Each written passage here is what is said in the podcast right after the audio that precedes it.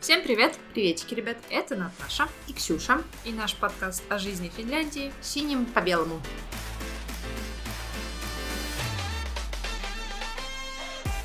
Итак, мы пропали надолго. Наш последний выпуск вышел где-то, наверное, в ноябре. Ну, или в начале декабря. Почему так вышло? Потому что в Финляндии декабрь, ну, всех, как правило, месяц напряженный. Подарки купи, рабочие всякие вопросы закрой, дом отмой, наряди, елку купи и так далее. В Финляндии, так здесь вообще, из-за того, что Рождество чуть раньше, чем Новый год, Я могу сразу сказать, что Рождество в Финляндии отмечается 25 декабря. Финны, лютеране в большинстве своем, не католики, но, тем не менее, Рождество они отмечают так же, как и католическая церковь. Например, у нас на работе корпоратив был 19 де- ноября, простите, декабря. ноября. ноября, то есть сильно заранее. И это довольно таки нормальная ситуация. Задолго до конкретного Рождества отмечается пикуйолут. Маленькое Рождество. Да, да. Потому что всем нужно забронировать какое-то помещение, какой-то ресторан. И всем я имею в виду компаниям. Хельсинки город маленький, на всех места не хватает, поэтому стараются уже в ноябре отметить это дело. Чтобы уже отстреляться и свободен. Да. Помимо Рождества, в декабре есть такой праздник, как День независимости Финляндии, 6 декабря. Финны отмечают не так, чтобы прям с разгулом. До коронавируса был обычай проводить бал во дворце президента вместе с президентом непосредственно. Туда приглашают разных э, знаменитых и выдающихся личностей Финляндии и что-то сделавших для Финляндии хорошее. Могут быть и ученые, и всеми любимый гонщик э, Кими Райкойнен. Он был там однажды со своей женой. В чем суть? В том, что финны любят это дело смотреть по телевизору. Они садятся с пивасиком и смотреть, кто как нарядился, кто как выглядит, кто как постарел. Но из-за коронавируса два последних года этот бал, к сожалению, отменяли. И подходит Рождество. Выходные дни 24, 25, 26 декабря. 24 канун Рождества, 25 Рождество, 26 Тапанипаева. Если на православный лад перевести это как день начала колядок. Да, а вот то, что Boxing Day, это вот Это вот же? то- тоже, да, но это уже такое американское. И через неделю, уже после Рождества, Новый год.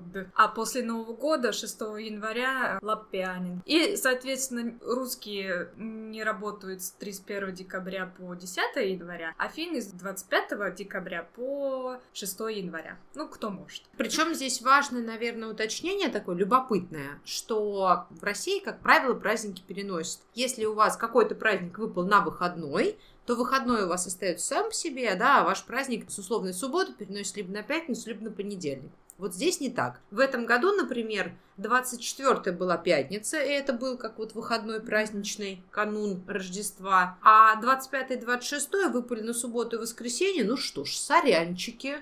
27-го все собрались и пошли на работу. Да, то есть я отрабатывала все эти дни. Один у меня был выходной, и то это за счет того, что мы очень круто поработали в этом Мгм. году, нам дали дополнительный выходной, и все. А так ну, я работаю как обычный человек. Как- Нас- Да, как обычный финский человек. Да, более того, у нас даже люди выходили 24 декабря на работу, потому что надо что-то доделать и за клеточками поухаживать, чтобы они выросли, так их просто не оставишь. Ну, это специфика работы. Да. Наверняка те, кто врачи, и те, кто, не знаю, пожарники, они дежурили и 24 и 25 понятно. Но плюс в том, что, например, если ты выходишь в праздничный день, то ты либо можешь возместить это дело денежкой, Причем денежка в два раза. да, да, Сумма. там неплохие суммы, либо ты можешь взять выходным и за один вот такой праздничный рабочий день, если я не ошибаюсь, можно до недели получить выходных. Ничего себе, вот это я не знала. У меня муж брал выходные, брал себе, получается, всю неделю накануне Рождества с 20 числа. У нас приезжала в гости свекровь, его мама, ну и чтобы с ней по-нормальному потусить. Но он заранее, получается, чтобы в деньгах не потерять, мы тут посчитали, он осенью брал отпуск мы ездили в Грецию погреться, и отпуск был как бы не в рамках отпуска, а дополнительный. И там, конечно, си- сильно денег мы не досчитались, поэтому вот в этот он сказал, что нет, я отработаю, заработаю себе эти дни и просто, получается, их отгуляю. Но общее количество отпуска за год, оно больше, чем в России. Опять же, история моего мужа, он начал работать в новой компании в том году,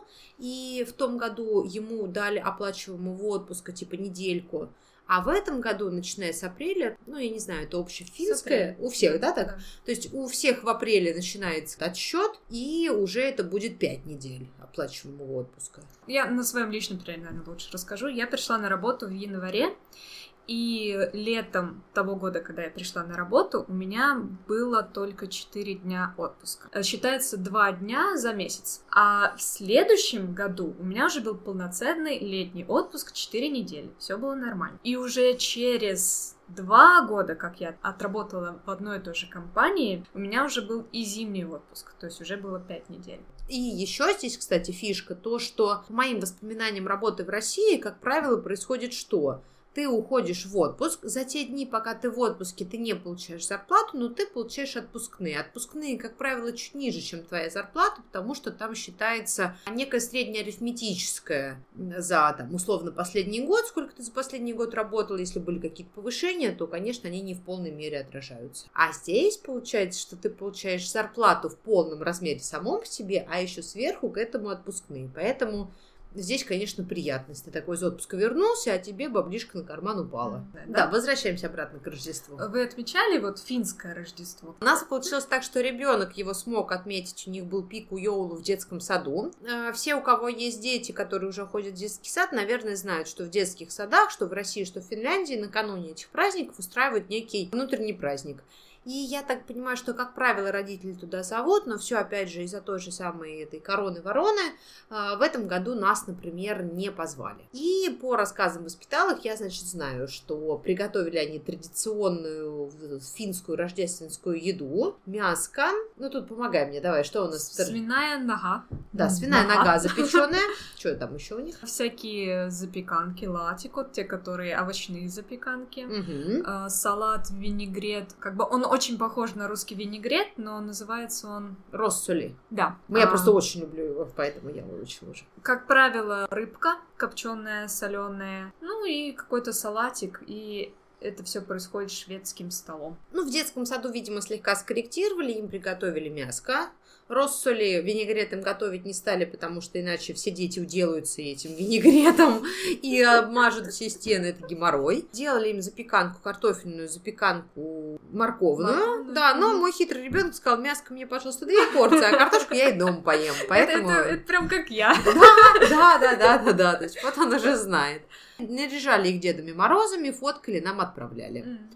А мы, получается, как таковое Рождество не отмечали. Я не поняла по датам, когда что отмечается, поэтому 24-го мы просто сходили в сауну, а всякую вкусную еду, там какой-то салат, который у меня муж любит, мяско запеченное, мы дело делали 25-го днем. И потом, просматривая чатики со своими мамками, с другими, я смотрю, и там кто-то, кто отмечал праздник с финами, с местными, они уже к 25-му к обеду не просто потусовали, они уже и подарки все распаковали и посмотрели, что же там кому подарили. И тогда я узнала, что оказывается, все отмечали 24-го, а 25-го уже уже все просто отмокают. Как у нас 31 декабря на 1 января. Вот. Я еще про еду вспомнила такую фишку, что утром либо в само Рождество, либо в канун Рождества едят рисовую кашу с э, изюмом, как кутья. А из попить пьется, как правило, глёги, глинтвейн. Да но он пьется как бы уже в ноябре. И выпечка это традиционные рождественские звезды, которые выглядят как свастика с сливовым вареньем в серединке. И мне показалось, одни из слоеного теста делают. Да, да. Ну хорошо, но вы с финами как-то все это дело отмечали. Тут да. напомню, что у Наташи молодой человек фин. И поскольку он фин, соответственно, он отмечает Рождество со своей финской семьей. А да. поскольку у меня здесь финской семьи нет, кроме его, я отмечаю вместе с ним. Так как родители Алексея разведены, мы вынуждены один день проводить с мамой, второй день проводить с папой, ну, а третий как получится. И в этом году у нас был канун Рождества с семьей мамы. Как это происходит? Мы собираемся, садимся за стол, кушаем, развлекаем там маленьких племянниц. Потом, когда все съели основные блюда, посидели, начинается сауна. Финны, мало того, что они вообще любят сауну, а рождественская сауна — это такая практически священная традиция. То есть обязательно В какое же время вы, быть. получается, садитесь кушать? Ну, часа в три дня. То есть вы в обед сели, пообедали, а потом пошли, получается, в сауну. Ну и дело в том, что в сауну все вместе не помещаются. То есть, например, идут девушки, потом мальчики, кто-то идет с детьми, кто-то идет парами, как поместится, как получится. И после сауны кофе с тортиками, со сладостями. Ну и все это время ты можешь подходить к этому шведскому столу, накладывать себе сколько хочешь и наслаждаться едой. Давай-ка по таймингу немножко пройдемся. И мне на следующий будет полезно знать, и может быть у кого-то тоже здесь вопросы возникают. То есть в три часа вы все собрались, сели, пообедали. Во сколько начинается сауна? В этом году мы пошли первые, было, наверное, где-то пол шестого, и пока все сходили в сауну, то есть мы пришли из сауны, пошли, соответственно, следующие. Мы себе сразу налили там чай, кофе, поели. В связи с тем, что в семье есть маленькие дети, естественно, весь упор на, на детей. То есть пока дети пошли в сауну, мы выложили подарки, сели, что-то прибрались. Они пришли в сауну, они начали эти подарки раскрывать, тут же какие-то игры, начали с ними сидеть. Они уже такие девчоночки, которые могут играть во всякие настольные игры. И вот когда все с сауны пришли, а это уже часов 9, и часов 10 мы уже все разошлись. То есть не обязательно сидеть до полночи. На следующий день, 25 декабря, непосредственно в Рождество, мы съездили к бабушке в гости. И уже 26 декабря мы отмечали Рождество с сестрами и с папой. Но это наш конкретный пример, и я могу сказать по общению с коллегами, примерно все так и отмечают. То есть 24 декабря все встречаются, собираются семьями. 25 декабря, как правило, там с друзьями с какими-то далекими родственниками или вообще не отмечается, а 26-го уже отмокают, готовятся к тому, что надо выходить на работу на следующий день. завтра. Если мы говорим про Новый год, то финны его практически не отмечают. Если бы мы к вам в гости не пришли 31 декабря, Да, мы это мы сейчас расскажем. то я более чем уверена, посмотрели какой-нибудь Кинцо. фильмик и все. Ну, то есть был бы обычный вечер, ничем не отличающийся от всех других.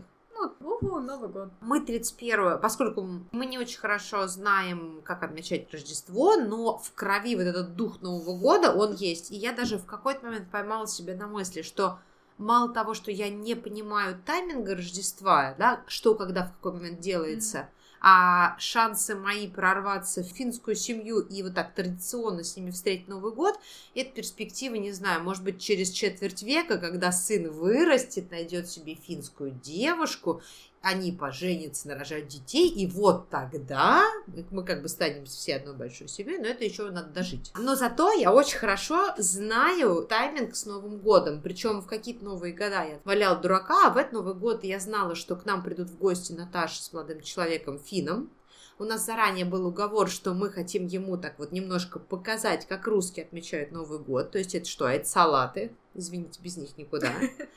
И у меня была в гостях моя мама. Мы заранее отварили вот эти все ингредиенты для салатов. 31-го сели готовить. Чего-то нам не хватило, мы поехали в магазин. И мы видели, как финны покупают ящики с пивом, чипсончики, сосисончики. И я слышала, что они на Новый год тоже любят попариться, сажать сосиску, запить все пивком. Есть одна финская традиция новогодняя, но делают ее в основном дети, либо финны, у которых есть дети. Фишка в чем? Берется оловянная подкова, она плавится в специальной ложке. Это все можно купить в магазинах накануне Нового года. Все это, значит, дело плавится, бросается в воду в холодную, и вот как она застыла, какую она форму приняла, вы пытаетесь понять, что вы себе нагадали. Ну, это вот, наверное, единственное, что можно рассказать про финский Новый год. Мне кажется, все салюты, которые здесь есть, Новый год, это русскоязычная часть населения города Хельсинки. А, я слышала такую вещь, что финны сами очень любят фейерверки. Просто единственный день в году, когда ты можешь запускать фейерверки, это Новый год. И они тут отрываются. Э, Да, но финны очень любят собак, и у многих финнов есть собаки, А. а они очень боятся фейерверков. Люди даже бронируют отели у аэропорта, чтобы с собаками в новогоднюю ночь туда заехать, чтобы собаки не пугались. Понятно, любопытно. Мы просто живем на самом деле далеко от центра сейчас. И я смотрела, у нас в окне фейерверки были как на Красной площади. М, Да, ну и у нас тоже там была Лахти. Они причем начали, наверное, часа 4 пускать. Как стемнело. Да, Так да. и начали. Кстати говоря, самый первый Новый год, когда мы были в Финляндии, у нас же еще не было ребенка, и мы могли совершенно спокойно тусить. То есть мы дома что-то там перекусили, как обычно, и сидим, ну, скучно. К друзьям в гости не пойдешь, потому что их еще пока нет, мы переехали два месяца назад. Что делать? И помню, мы поехали в центр города, там была дискотека, веселуха, все тусили пьяненькие, красивые фейерверки запускали. Мне кажется, даже, может быть, были бенгальские огни, но это не точно. Так что какая-то движуха была. Про Алекси и русский Новый год. Я его немножко подготовила, конечно, Мгм. перед тем, как прийти к вам в гости. Я ему рассказала, что обязательно будет фильм про иронию судьбы. Да ты что, правда? Я ему сказала, будут фильмы. Я не знаю, если они с английскими субтитрами, но ты так глазом посматривай, потому что там мой культурный код в них. Будут обязательно салаты, какое-то горячее блюдо. Я ему сказала, не знаю, будут танцы или нет, но будут долгие разговоры до энного часа утра. И получается, что мы просидели до, До пяти утра. до пяти утра. А про фильм я почему сейчас похихикала, потому что мы не сговаривались, мы с Наташей не обсуждали фильмы и вот это все. Но когда у меня на часах было там без пяти девять, а ребята должны были прийти к девяти, я сама побежала включать. То есть я как бы накануне уже знала, что нужно будет включить этот фильм, еще размышляла, надо ли его где-то, может быть, на середину отмотать или нет.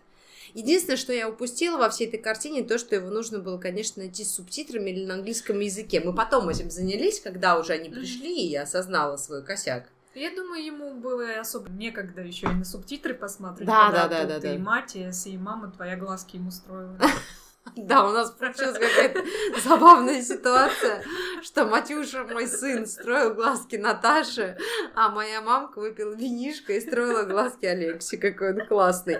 А Алексею Наташа подучивает русский язык и очень неплохо имитирует вот это произно- акценты произношения. И она ему даже, мама я имею в виду, задавала какие-то загадки, а, типа произнеси какое-то дурацкое сложное слово. И всякие фразочки. э, Да, дорогая. Да, дорогая. Ну, Кстати, до сих пор это используют. Да? А кстати, еще тоже такой сейчас будет реверанс. Я не думаю, что вообще-то он нас слушает, но просто немножко как бы некий реверанс в его сторону. В какой-то момент хитрая Наташа, которая хочет собаку, ему такая говорит, типа, давай собаку.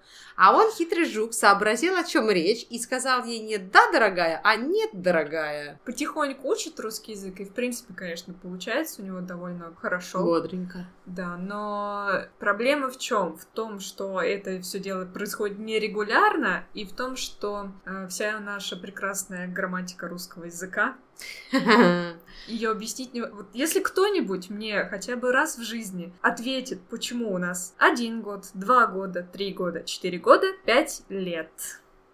Почему у нас одна конфета, две конфеты, три, четыре конфеты, пять конфет. Вот объясните мне, как это работает, я тогда успокоюсь. Если, кстати, есть у нас вдруг нас слушают преподаватели русского языка, и вы знаете ответ на этот вопрос, напишите нам куда угодно, мы вам какой-нибудь подарок с Финляндии пришлем. Да. То есть, если с финским языком все достаточно четко, это такой математический язык, где ты один раз правило выучил, ты его постоянно применяешь, и очень редко случается исключение, когда происходит не так, как ты выучил, то русский язык — это как бы вот так, вот как мы калинку танцуем, так оно у нас и происходит. А почему так? А потому что мы так захотели. Ну, я как бы еще человек, который, у которого нет никакого лингвистического образования, я не могу ему объяснить, почему инфинитив идти, а я пошла. Как они взаимосвязаны между собой. Вообще есть такая очень классная филологическая отмазка на любую ситуацию, так сложилось исторически. Да. И, кстати, про идти и шел, если вы тоже вдруг знаете, тоже нам напишите. И вам мы тоже какой-нибудь подарок с Финляндии пришлем. Не факт, что какой-нибудь большой, но что-нибудь... открыточку. Да, что-нибудь милое и приятное.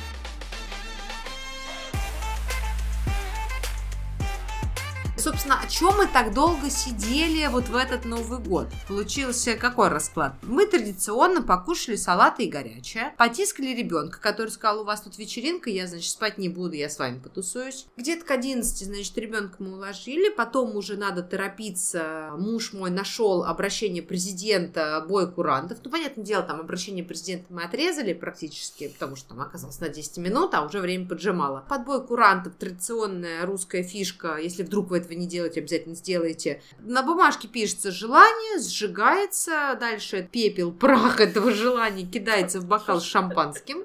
Здесь главное, конечно, шампанского чуть-чуть налить, а не полный бокал. Когда начинается наш гимн, нужно все это быстренько успеть и выпить. А потом мы сели говорить. Да, но там коснулись и политики очень аккуратно немножко. Образование. Судили, кто как традиционно что там делает, нам Алекс рассказывал. Потом Ксюшина мама ушла спать. И когда мамка ушла спать... Мы тут, конечно, потому что было немножко тяжело переводить с английского на русский, с русского на английский, и как бы непонятно, на каком языке нужно всем разговаривать. Когда мы остались вот вчетвером, мы просто начали говорить по-английски, да. и всем стало, наверное, проще. И тут мы начали за финский язык. Точнее, я не помню, кто, Саша или Ксюша, начал Алекси допрашивать, а вот как вот это, а вот как вот то. Это, наверное, как у русского человека спросить какие-то такие особенности языка, о которых ты никогда не задумывался. Ты просто так говоришь и пишешь. А тут тебя спрашивают, а почему? Блин, а мы его там не напрягли? Не-не-не-не-не, он, он привык. Я его сама дома допрашиваю.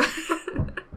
Причем я его допрашиваю, например, я не понимаю смысла какого-то слова. Спрашиваю, а что это такое? Он мне говорит на английском перевод. Я говорю, я не знаю на английском этого слова. Объясни мне просто другими словами, как в Элиас в игру. Объясни мне, что это такое. Я тогда пойму. И ну, для него это тоже немножко сложно. Как и для меня, наверное. Вот мы оба не преподаватели вообще. Начали про финский язык, немножко затронем эту тему. Я, как и обещала, подготовила, значит, список финских слов, перевод которых тебе нужно угадать. Так. И для наших слушателей могу сказать, что, ребята, вы уже знаете немножко финский язык. Сейчас вы поймете, почему. Тогда будем делать так. Ты будешь называть слово, я буду брать небольшую паузу на подумать, и чтобы те, кто нас слушают, успели тоже немножко подумать, потом mm-hmm. я буду называть свою версию. Договорились. Первое, наверное, тебе известно. Сука.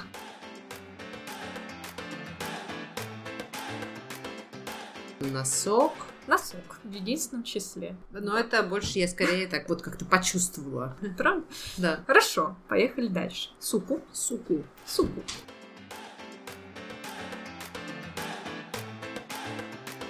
Не знаю. Род. Род, как вот род. Как род семья. Генеалогическое древо и т.д. и т.п. Харавойда. Это глагол. Водить хороводы. Хорошо, что ты уточнила, что это глагол, потому что вой — это масло. Да. Ага, то есть это что-то с маслом. Нет. Э,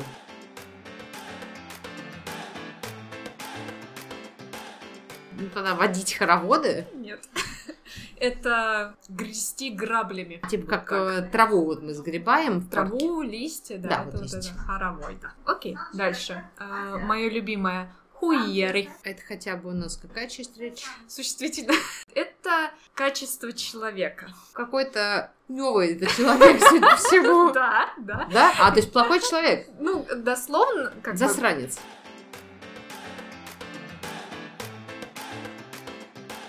Если посмотреть в словаре, это переводится как жулик. А, кстати, да. А глагол жульничать хуета. Я уверена, что русский наш мат нетленный как-то повлиял. То есть это же, получается, слова такой специфической группы населения. Ты знаешь, они вообще, финны, очень любят слог. Я вот не знаю, как это запикивать или нет, как вот... Нет, ну это финский слог «уй». Да. Уй. И причем, если для нас это звучит очень неприлично, для них это такое междометие, когда они очень сильно чему-то удивлены, или вот ты идешь по коридору, кто-то неожиданно дверь открыл, они вместо «ой» говорят «уй». Но здесь, видишь, здесь именно ощущение от языка, собственно, вот на этой нашей вечеринке новогодней мы же Алексе допрашивали про разные слова, и он нас, например, в частности, научил, что когда просишь в ресторане трубочку, ну, через которую попить сок или еще что-то. Очень важно не промахнуться с буквами, потому что в одном случае ты просишь трубочку, и это звучит пилли, там две «л» и «и» на конце. Да.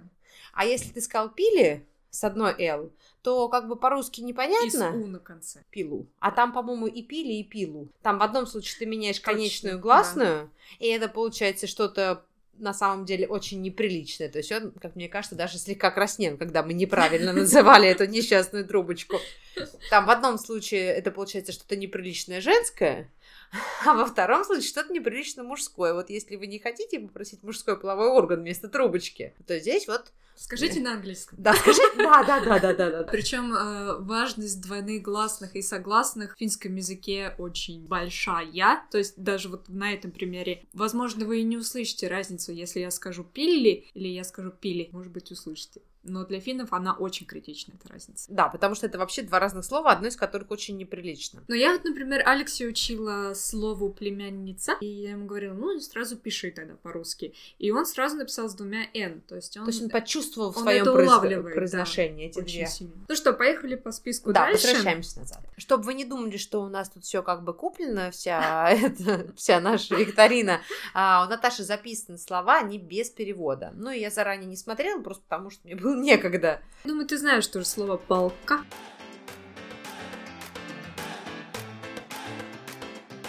Палка, зарплата? Да. Вот у кого зарплата, а кому А кому палкой палка. по спине. Дальше тюрьма.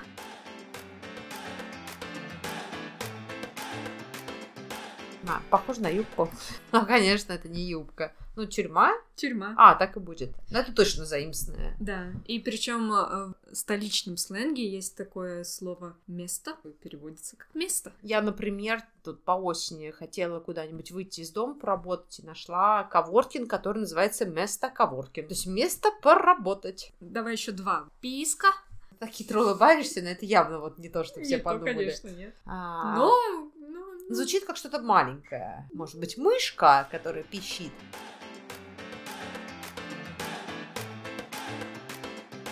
Это хлыст. И напоследок давай слово тёлки. Телки? Тёлки. Корова? Нет, нет. Ну, вряд ли это прям вот телки. Женщины. То есть к Вообще- женщинам никакого отношения нет. имеет. Но это хотя бы существительное? Да. Давай, намекни мне, из какой сферы. Ты можешь это очень часто увидеть э, в супермаркете на цене. Но это не скидка, потому что скидка это будет але. И али, причем это сокращенно. Алинус. Такое у нас, кстати, даже в учебнике было, чуть ли не в первом курсе, что вот важное слово нужно знать. Как экономить деньги. Састараха. Саста. Ага, понятно.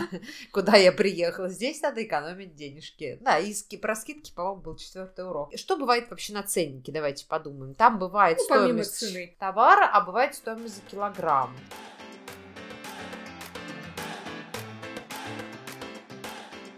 В общем, это либо жестяная банка, в которой пиво продается, всякие кока-колы и прочее, либо это банка не банка, а пакет молока. То есть тоже может телка быть это тёлки. некий сосуд. Да, только телки.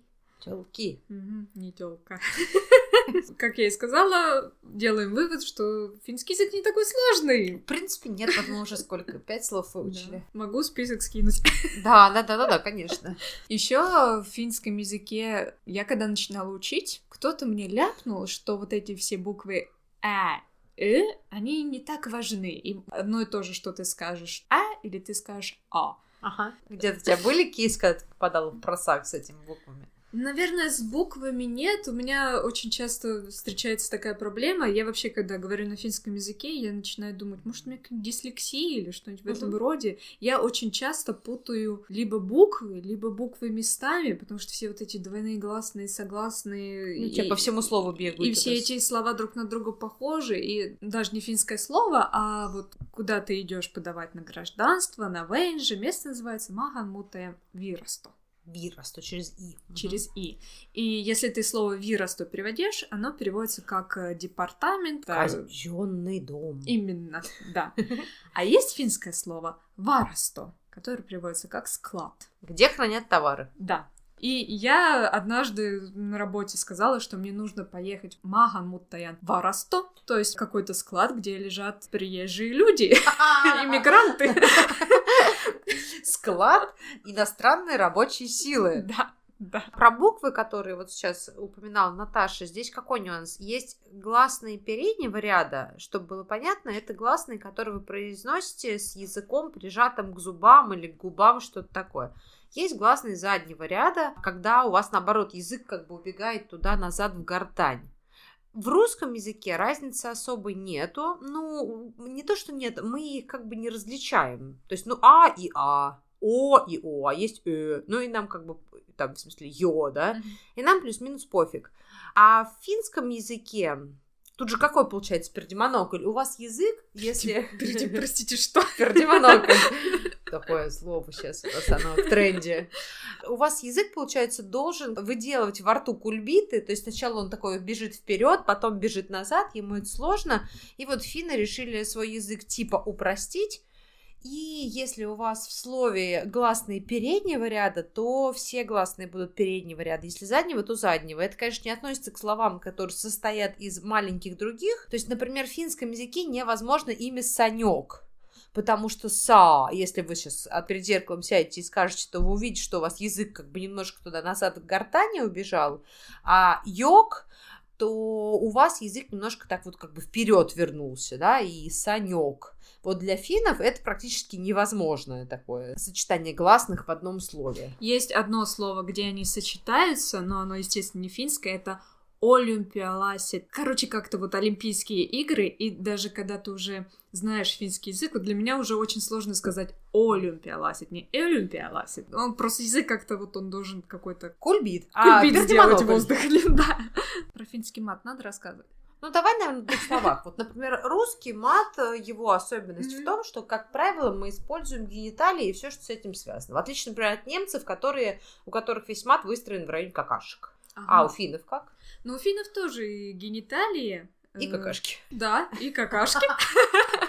Но знаете, что самое удивительное, что что самое сильное ругательство для финнов, при котором дети уши закрывают, и даже взрослые... Падают в обмороки. Угадай, с чем оно связано? Черт, по-моему, оно. Ну, оно не черт, а оно сатана. А, вот, наверное, здесь у нас как раз влияние некой большей религиозности финнов, в отличие от русских, потому что у нас это даже не то, что не мат, а просто вообще какое-то обычное слово. Да. Ну, у них и черт есть, то есть перкеле, как бы это такое ругательство, типа черт возьми, черт подери. У меня еще была одна одна история с финским языком. Мне, когда делали операцию здесь, в Финляндии, и я просыпалась от э, общего наркоза, первое, что я услышала от медсестры, это Наталья Хира. Такая, ну все. А я, и я думаю, какого, простите, хера? Что происходит? А потом до меня дошло, что лежу-то я в финской больнице, и вообще я в Финляндии нахожусь, и что она мне говорит на финском языке, Наталья, просыпайся. Перейдем, наверное, плавно на тему больничек тогда. Давай. У нас такой сегодня новогодний винегрет.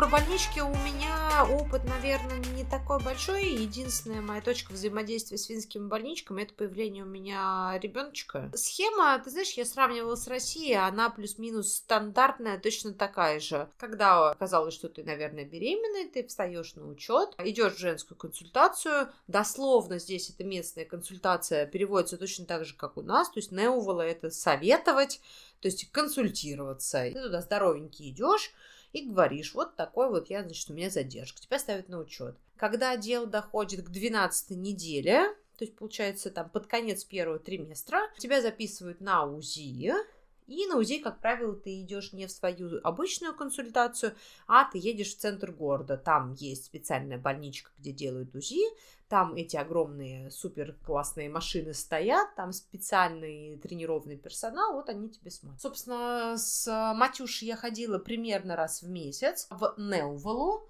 Я ходила два раза на УЗИ, и такое некая медицинская подробность ближе уже к концу срока оказалось, что у нас так называемое тазовое предлежание. В общем, у вас в стандарте ребеночек должен вниз головой ближе к концу срока расположиться, чтобы вот к выходу, что называется, мордочкой поближе. А у нас был наоборот, он попой вниз сидел. И, соответственно, некие могут быть осложнения во время родов, и эту ситуацию рассматривают отдельно. Нам назначили некий дополнительный визит, то ли один, то ли два. Мы их оплачивали оперировали, нам выставили счет, но чтобы вы понимали, это порядка типа 30 евро. То есть основная mm-hmm. сумма, она была, она софинансируется, естественно, государством. С вас просят чуть-чуть денежку маленькую. Вот 30 евро по местным меркам это чуть-чуть. Если, например, сходить просто в частную клинику на УЗИ, вот я такая, пойду, схожу, посмотрю на малышка, то это, извините, стоит 150 евро. Да. Да, тут разговор с доктором, и МРТ нам делали, ну, нам, мне в смысле. Дальше, из-за того, что малышок так и не перевернулся, нам назначили день когда ехать в больничку. Сказали так, если вот вы до этого срока, значит, не разродитесь сами, то приезжайте вот тогда-то, мы, значит, вас порежем. Ну и так получилось, что, собственно, накануне вот этого дня, когда нас хотели порезать,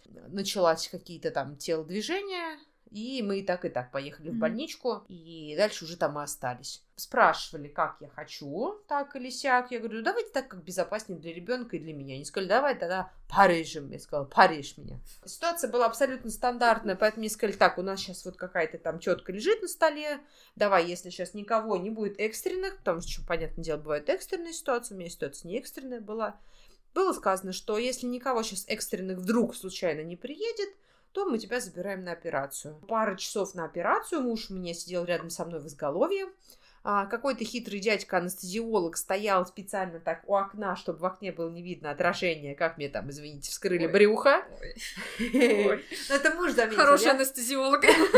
А он, кстати, оказался русским. То есть мы с, мужем, мы с мужем обсуждали, и потом он мне сказал, что муж хотел на меня не только снаружи, но и изнутри посмотреть, потому что он так, типа, зыркал, но ничего не видел. Дальше тоже, наверное, все стандартно, как у всех, то есть палата интенсивной терапии, ребенок с тобой, а дальше из этой интенсивной терапии, сколько час мы там повалялись, потусили под наблюдением прям медсестры вот она сидела. И когда она убедилась, что все нормально, ни я там, ни ребеночек не собираемся умирать, нас уже отвезли в палату, в индивидуальную. Mm-hmm. И домой вы поехали через сколько? Ну вот смотри, родили мы в четверг днем, а домой мы поехали в субботу, потому что нехрен было делать в больнице. То есть mm-hmm. чувствовала я себя плюс-минус нормально, ну как можно чувствовать себя нормально с вскрытым животом, но в целом чувствовал себя нормально, и муж тоже такой, типа, ну, слушай, там, я дома могу что-то сделать, а тут я особо ничего сделать не могу, погнали, типа, домой. Я такая, да погнали. Ну и самое интересное, сколько вы заплатили вот именно за процесс ведения родов? За ведение родов мы заплатили 0 евро. За дополнительные визиты к доктору на тему матюшного тазового предлежания один или два дополнительных визита по 30-35 евро, ну вот mm-hmm. считай, сколько условно, 70. И за сам роддом родили, три дня пожили, нас там, кстати, кормили обоих, и меня, и мужа. Еду привозили прямо в палату. Ну, плюс корона еще, то есть я увидела потом, там были столики организованные для кормежки. Нас кормили три раза в день, еда была вкусненькая. И за этот маневр мы заплатили наверное, еще где-то 200 евро mm-hmm. за все про все. Ну, а там у тебя считается в день 30 евро. А если вас двое жрут, mm-hmm. а мы вдвоем жрали, то, соответственно, ну, там, с тебя 30 евро и с мужа 30 евро. Вообще не критичный, можно сказать, практически бесплатно. Тут с чем сравнить? Mm-hmm. Если сравнивать, у меня есть младшая сестра, двоюродная, вот у нее опыт более обширный родов в России, у нее двое детей, первого ребенка она рожала в обычном городском роддоме. Mm-hmm. Это все происходило еще до короны. И в теории мужа могли пустить, но не пустили, потому что там какие-то нюансы были в самой больничке. И она была не очень этому рада, она долго рожала, было больно, ну и вот это вот все. А второй раз они рожали по контракту в Москве уже вдвоем. Она дальше рассказывала, у тебя отдельная палата, у тебя ванна стоит, у тебя муж никто не выгоняет, он тут же с тобой тусуется, ребенка никуда не забирает, он с тобой тусуется. Никто не орет, все вежливые, классные, очень френдли. То есть я так понимаю, что уровень финского роддома, он такой же, как московской платной больнички. Я к тому веду, что здесь, в принципе, смысл в том, что если это больница государственная, городская, даже если это просто стоматология, а не больница, это, как правило, вы платите какие-то ну, типа условные 20-30...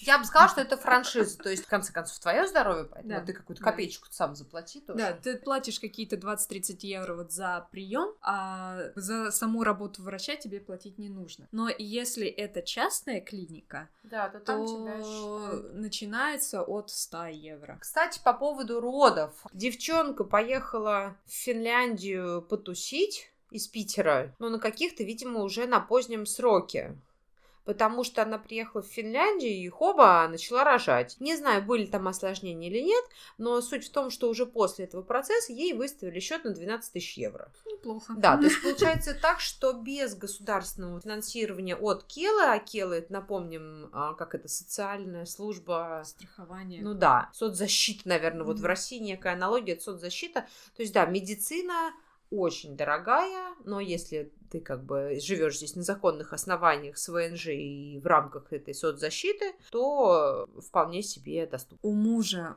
менеджера была операция по пересадке сердца. Батюшки Светы. Сколько-то времени ему, естественно, надо было лежать в больнице. Они его наблюдали, вели, что все с ним нормально или нет. И она говорила, что если бы это все было в частной клинике, потому что они ждали очереди, все это государственным велось, то есть они не заплатили за ни за сердце, ни за пересадку, там вот за пребывание в больнице они заплатили сколько-то. Ну, те же 30 евро в сутки, небось. Наверное.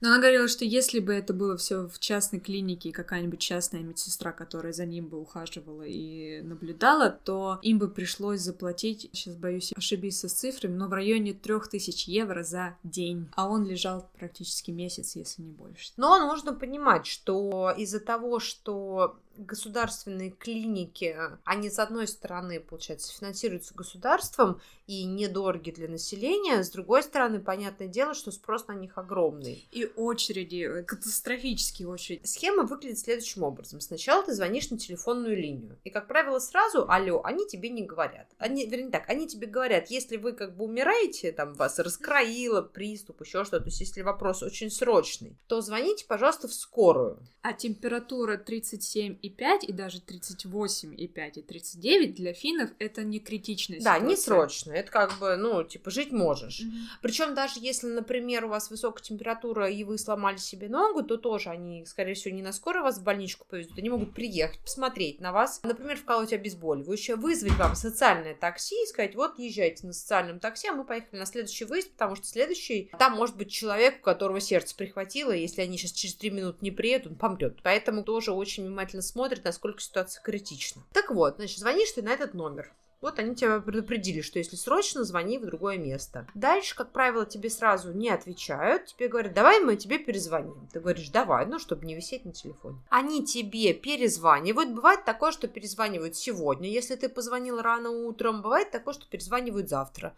Ну, собственно, если у тебя реально что-то срочное, ты помираешь, то смотри пункт один, звони в другое место. На завтра они тебе перезванивают и говорят, что у вас? Ты им рассказываешь ситуацию, и дальше, возможно, вариант. То есть, например, с моим ребеночком, когда вот он тут чувствовал себя не очень хорошо, на первый мой звонок мне сказали наблюдайте. То есть в рамках нормы, ну, мы предположили, какая-то может быть болезнь, и сказали, что в рамках нормы такое вот кишечный грипп, он длится от двух до пяти дней. Поэтому mm-hmm. в рамках пяти дней, еще в рамках нормы.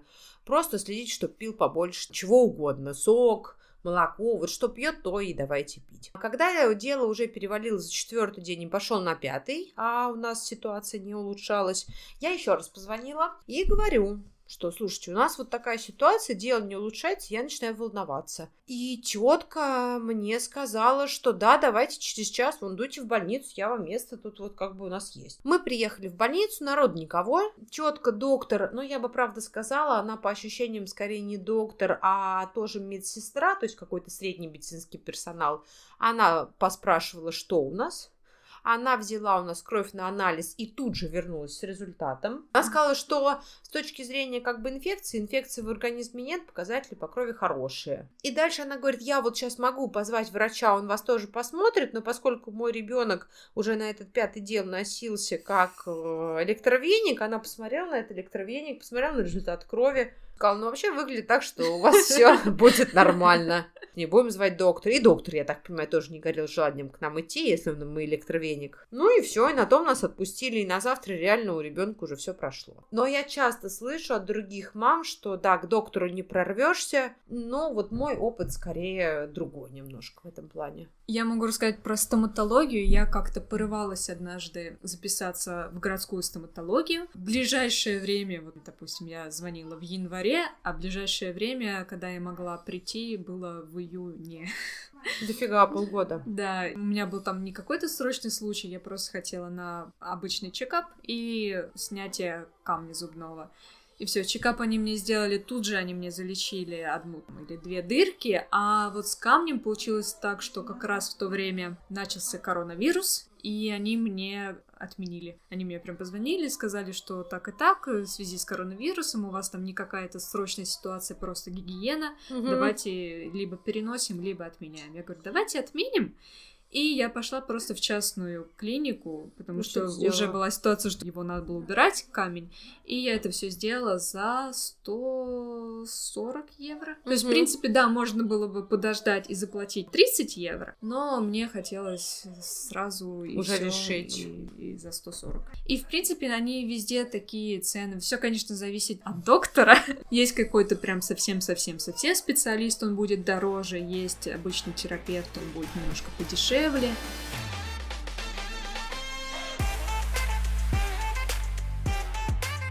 Повторимся, что у нас такой сегодня винегрет. Хотели осветить некоторые темы, которые у нас подвисли, которых, может быть, маловато на прям целый выпуск но хотелось про них тоже поговорить. И расскажем немножко нашу ситуацию. Дело в том, что у нас ну, накопилось работы. Собственно, я сдала ребенка в сад и вышла на работу. Ну, как вышла, я вышла в соседнюю комнату на работу. Да, а я получила повышение на работе, в связи с чем у меня немножко, немножко, немножко мало времени. Немножко совсем его нет.